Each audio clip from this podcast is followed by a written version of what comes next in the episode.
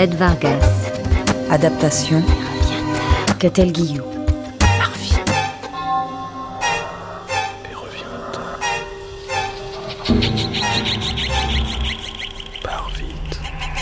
Septième épisode.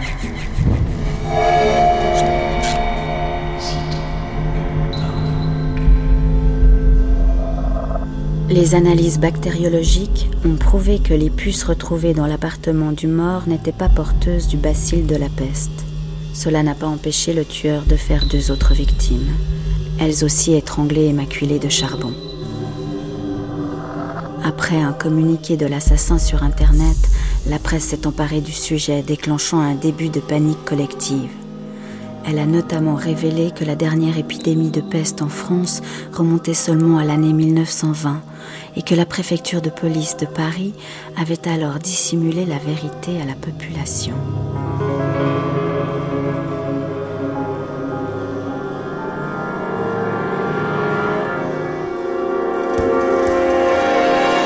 Qu'est-ce que c'est que cette histoire de peste en 1920 Qu'est-ce que c'est que ce souk sur les cachotteries de la police? Vous allez me démentir ça tout de suite, Adamsberg. Et au trop Impossible, monsieur le divisionnaire. C'est vrai. Vous vous foutez de moi Ou bien vous voulez que je vous renvoie dans votre alpage des montagnes Ce n'est pas la question, monsieur le divisionnaire. C'était une peste. C'était en 1920. Il y a eu 96 cas, dont 34 mortels, et la police, comme le gouvernement, ont volontairement caché les faits à la population. Mettez-vous à leur place, Adamsberg. Mais j'y suis, monsieur le divisionnaire.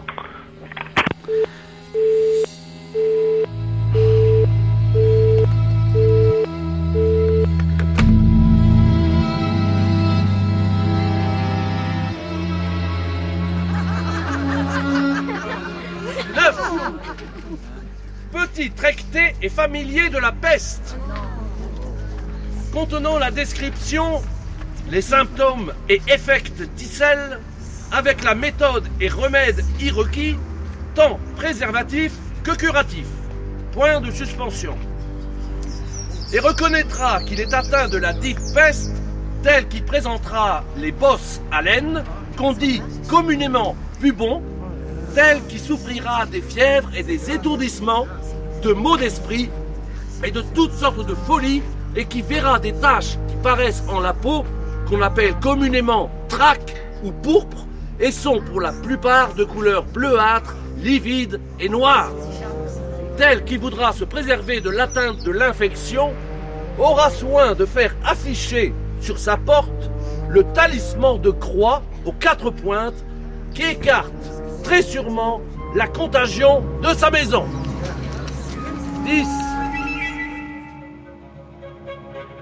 On est en plein dedans, commissaire. Le type euh, en a terminé avec les prémices, il décrit le mal comme s'il était réellement installé dans la ville. Je pense à un texte du début du XVIIe siècle. Relisez-moi la fin, s'il vous plaît. Lentement. Il y a du monde chez vous, j'entends du bruit.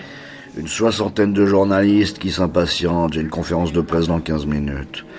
Et chez vous? Un groupe plus dense que d'habitude, presque une petite foule, avec euh, des tas de visages nouveaux.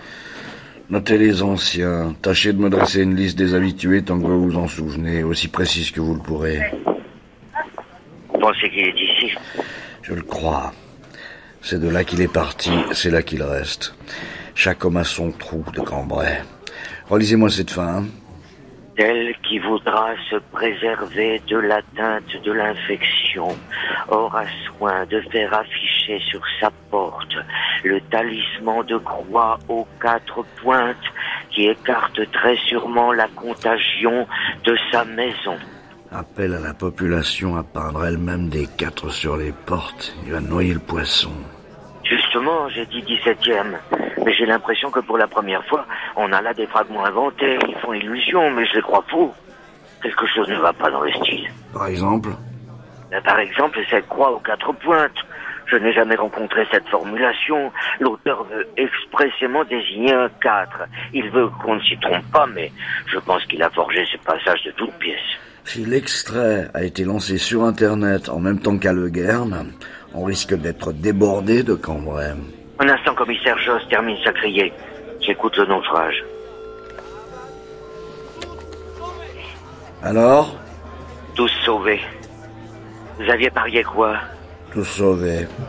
C'est au moins ça de gagner pour la journée.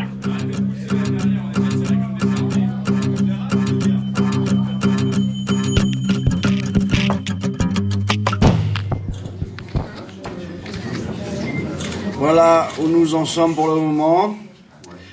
Nous vous tiendrons informés dès qu'il y aura du nouveau. Je vous remercie de votre attention. Commissaire, commissaire, les Français craignent qu'on ne leur cache la vérité, comme au moment de la peste de 1920. Qu'avez-vous à dire à ce sujet? Lieutenant Noël. La conférence de presse est terminée. Par ici la sortie, s'il vous plaît.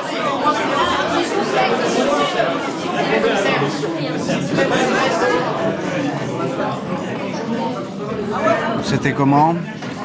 Bien. J'ai essayé d'être aussi calme et précis que possible.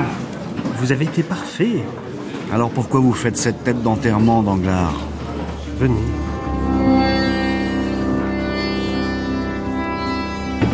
Un cadavre, avenue de Suffren.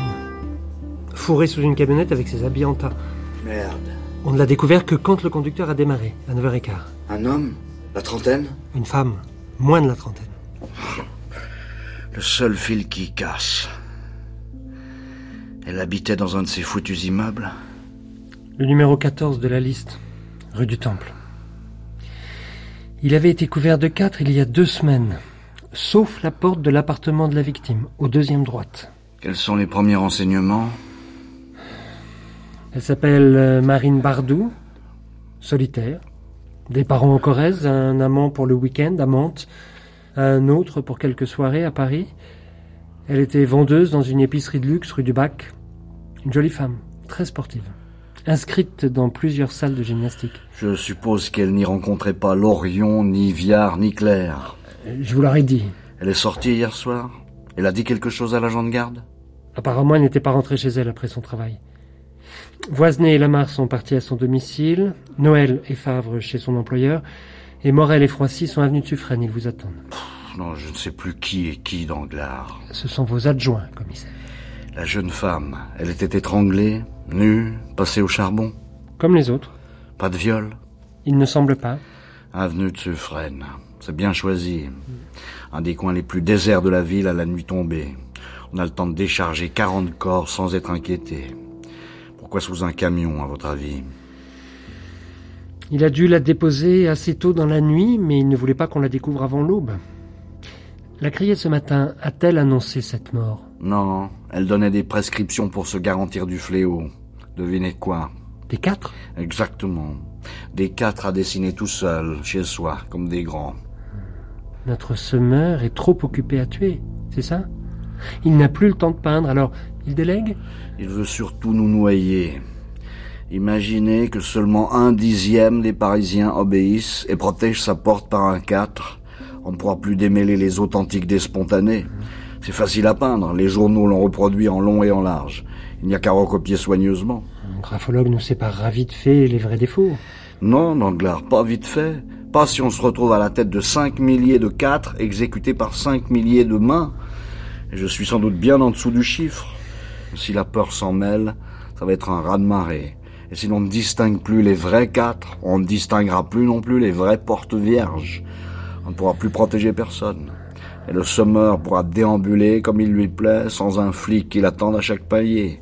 Il pourra même peindre en plein jour, car on ne pourra pas arrêter les milliers de gens prêts à décider sur leurs portes.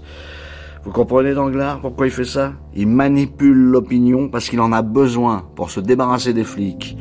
Il est lucide, Danglars. Lucide et pragmatique. Lucide. Rien ne l'obligeait à isoler ses victimes. C'est un piège qu'il s'est tendu à lui-même. Il voulait qu'on comprenne qu'il s'agissait de la peste. Eh bien, il n'avait qu'à peindre une croix rouge. Après. Il aurait pu, mais il lance une peste sélective et non pas générale. Il choisit ses victimes et il tient résolument à protéger de la contagion ceux qui les côtoient. Cela aussi, c'est pragmatique et raisonné. Raisonné dans l'univers de la démence. Il pouvait tuer sans mettre en scène cette foutue peste complètement dépassée. Il ne veut pas tuer lui-même. Il veut que des gens soient tués. Il veut être l'agent de la malédiction. Cela doit faire une énorme différence pour lui. Mais bon sang, la peste. C'est grotesque. D'où il sort, ce type? Mais de quel monde? De quelle tombe? Quand on aura compris ça, on le tiendra. Mais ne mésestimez pas cette vieille peste. Elle a encore du ressort. Et elle intéresse déjà beaucoup plus de monde qu'elle ne devrait. Elle est peut-être grotesque avec ses frusquants lambeaux, mais elle ne fait marrer personne. Elle est grotesque, mais redoutable.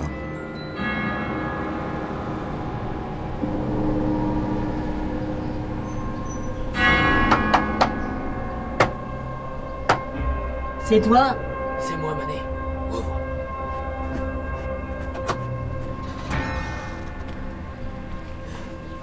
Ça marche, Manet.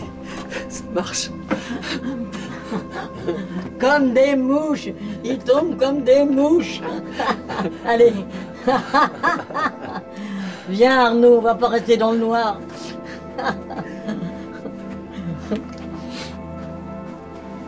ah Je t'ai fait des galettes.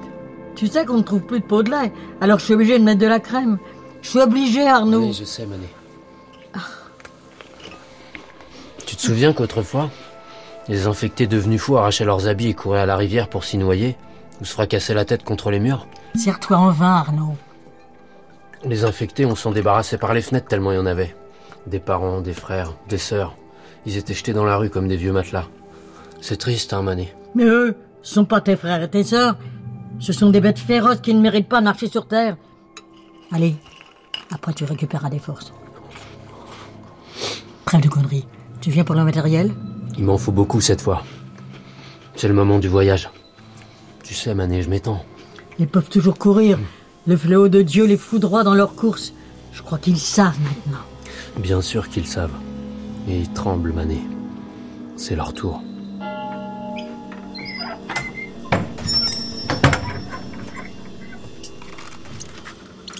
Allons, allons. Ah, elle vous nourrit pas bien, la manée Tiens, mon Arnaud.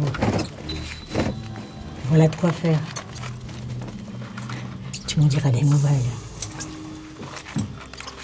Oh.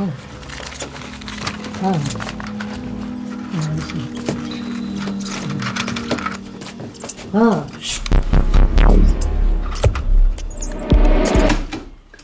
Commissaire, on dénombre des quantités de 4 dans le périmètre de la place Edgar Quinet. Déjà, ils perdent pas de temps. Ça court de Montparnasse jusqu'à l'avenue du Maine et ça gagne le long du boulevard Raspail. Il semblerait qu'on compte 2 à 300 immeubles atteints, ce qui ferait environ un millier de portes. Favre et Steller sont en reconnaissance. Steller veut pas faire équipe avec Favre, il lui dit qu'il lui gonfle les couilles. Qu'est-ce qu'on fait? Vous n'avez qu'à permuter. Faites équipe avec Favre. Ah, mais il me gonfle les couilles. Voisenet, on n'a plus le temps de s'occuper des couilles d'Estaler ni des vôtres. C'est bien, commissaire. Alors on poursuit les patrouilles? C'est comme vider la mer à la cuillère. La vague arrive. Les conseils du semeur sont même détaillés à la une du monde de ce soir. Mais comment on va faire? À part les 29 du début, on va plus savoir qui protéger. Il n'en reste plus que 25, Voisenet. On a des appels pour les enveloppes. Plus d'une centaine, rien qu'ici. On sait plus où donner de la tête. Dites aux gens de les apporter à la brigade. Et faites vérifier ces foutues enveloppes. Il y en aura peut-être une d'authentique dans le tas. Entendu.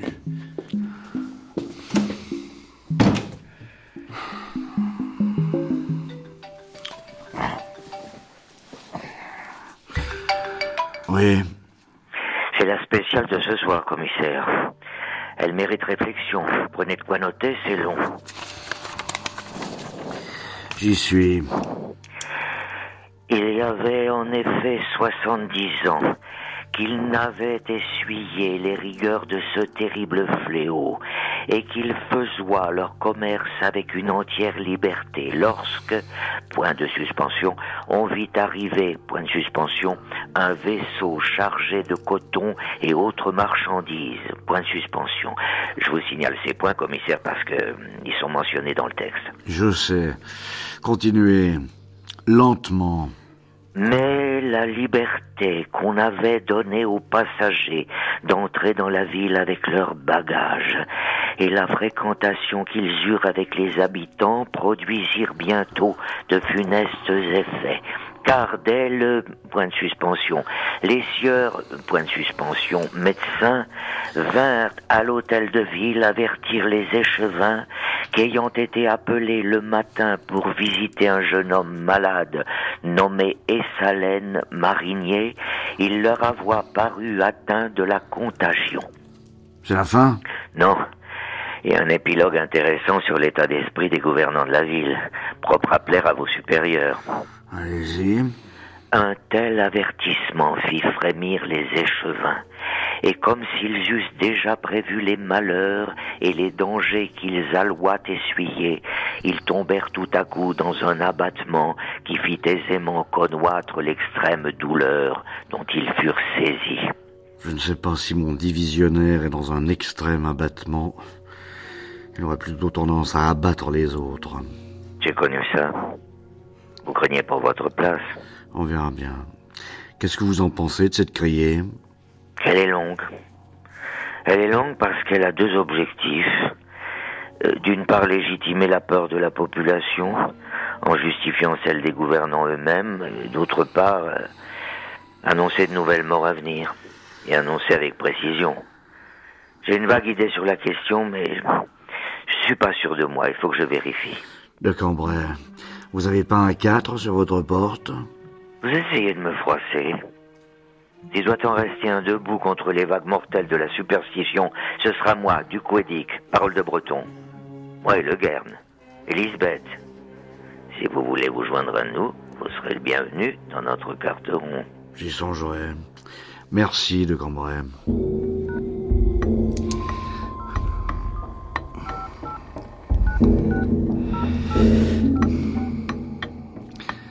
Van Dosler. C'est moi. Adamsberg. Écoutez.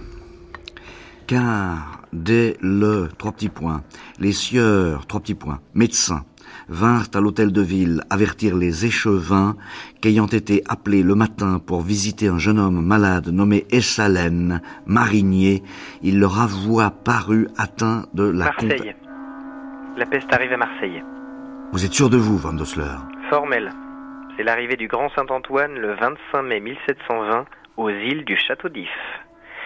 Un vaisseau qui venait de Syrie et de Chypre, qui était chargé de ballots de soie, infectés et portant à son bord un équipage déjà décimé par la maladie. Les noms manquants des médecins sont Pessonnel, père et fils. C'est eux qui sonnèrent l'alarme. Le texte est célèbre et l'épidémie aussi parce que c'est un désastre qui enleva près de la moitié de la ville. Ce garçon, c'était Salène, que les médecins vont voir. Vous savez où ils l'ont visité? Place Lynch. Aujourd'hui place de Lanche, derrière le quai nord du Vieux-Port. C'est le foyer d'origine de l'épidémie qui avait ravagé la rue de l'Escale. Mais elle n'existe plus aujourd'hui. Pas d'erreur possible Aucune. C'est Marseille. Je peux vous envoyer une copie du texte original si vous souhaitez une confirmation. Ça ne sera pas la peine, Van Dosler. Je vous remercie.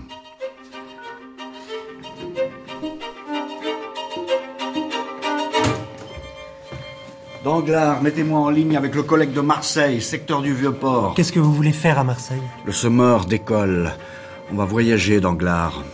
Vraiment Euh, Voyons, secteur du Vieux-Port. C'est Masséna, je crois. Un type valable. Pas une brute comme son prédécesseur. Il avait été rétrogradé pour coups et blessures. Bah, J'aime autant, parce qu'on va devoir faire la jonction.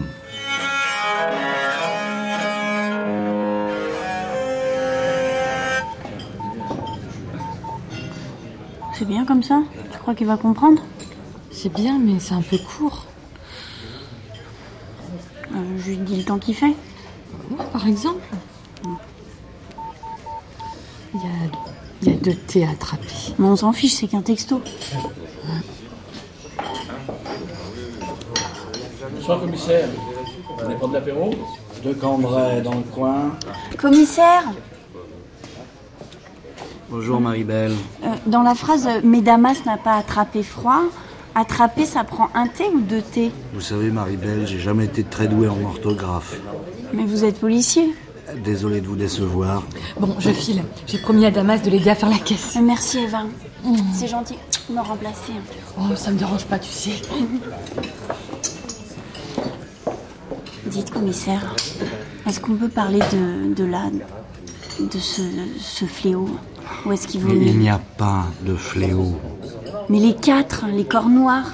Un tueur, Marie-Belle, c'est déjà amplement suffisant. Et pas l'ombre d'une peste.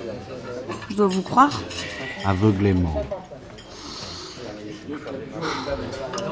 J'ai peur qu'Eva soit amoureuse de Damas. Le conseiller dit que c'est bien, que c'est la vie qui revient.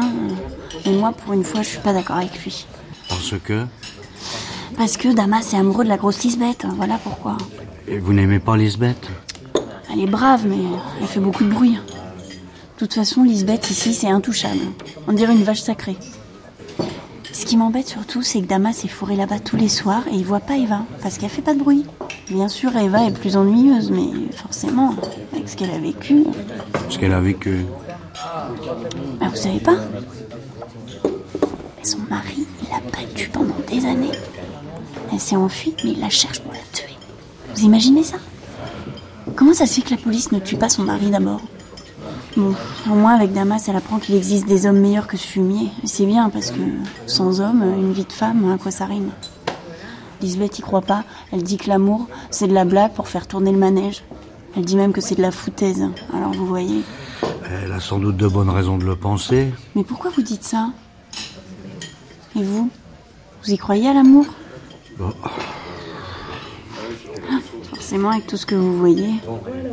Le conseiller, lui, il est pour l'amour. Foutaise ou pas foutaise. Il dit qu'il vaut mieux une bonne foutaise que de s'emmerder sur sa chaise. Et vous Vous aimez quelqu'un? Moi?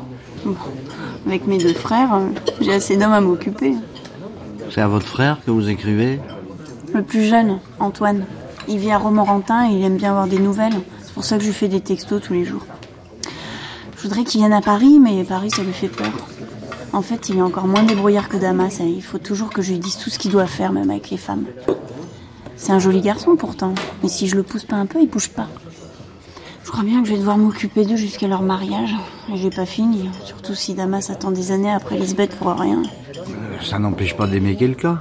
Bah, si ça empêche. Et avec le travail, la boutique, euh, je rencontre pas beaucoup de monde, hein, forcément. Il y a personne qui me plaise sur la place. Le conseiller il me dit d'aller voir un peu plus loin, mais bon, c'est pas que ça va faire non plus. Tenez, commissaire. Un petit calva offert par la maison. Bon, excusez-moi, mais je dois me sauver maintenant. Damas m'attend. Au revoir, commissaire. Au revoir, Marie-Belle. Bavarde, hein Faut pas croire tout ce qu'elle dit sur Lisbeth. Maribel est jalouse. Elle a peur qu'on lui fauche son frère. C'est humain. Merci, Bertha. Dites, commissaire, faut le peindre ou faut pas le peindre, ce 4 Il paraît que vous êtes fils du tonnerre, ou bien ce sont des racontards que j'ai entendus sur la place? Je le suis. Par les toutins, du côté de ma mère. Eh ben, ne peignez pas ce cadre, Bertha, si vous voulez pas être renié à coups de pied au cul par votre glorieuse ascendance.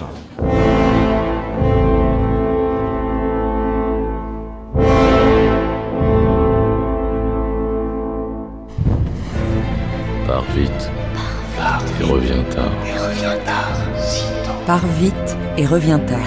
De Fred Vargas. Adaptation Catel Guillot. Conseillère littéraire Emmanuel Chevrière. Pars vite et reviens tard. Est paru aux éditions Viviane Ami. Septième épisode. Avec Marina Golovine, Jean-Quentin Châtelain, Serge Ranco, Philippe Duquesne, Claude Aufort, Julien Lucas, Rosine Favet, Judith Chemla, Emeline Bayard, Patrice Bornan, Antoine Gouy, Éric Caruso, Vincent Nemeth, Christian Cloarec, Raresh Yenasoaï, Pauline Dubreuil Silver Santin, et Morgane Hainaut. bruitage, Sophie Bissons, prise de son, montage et mixage, Bernard Laniel et Sébastien Labarre. assistant à la réalisation, Benjamin Hu, réalisation, Cédric Ossire.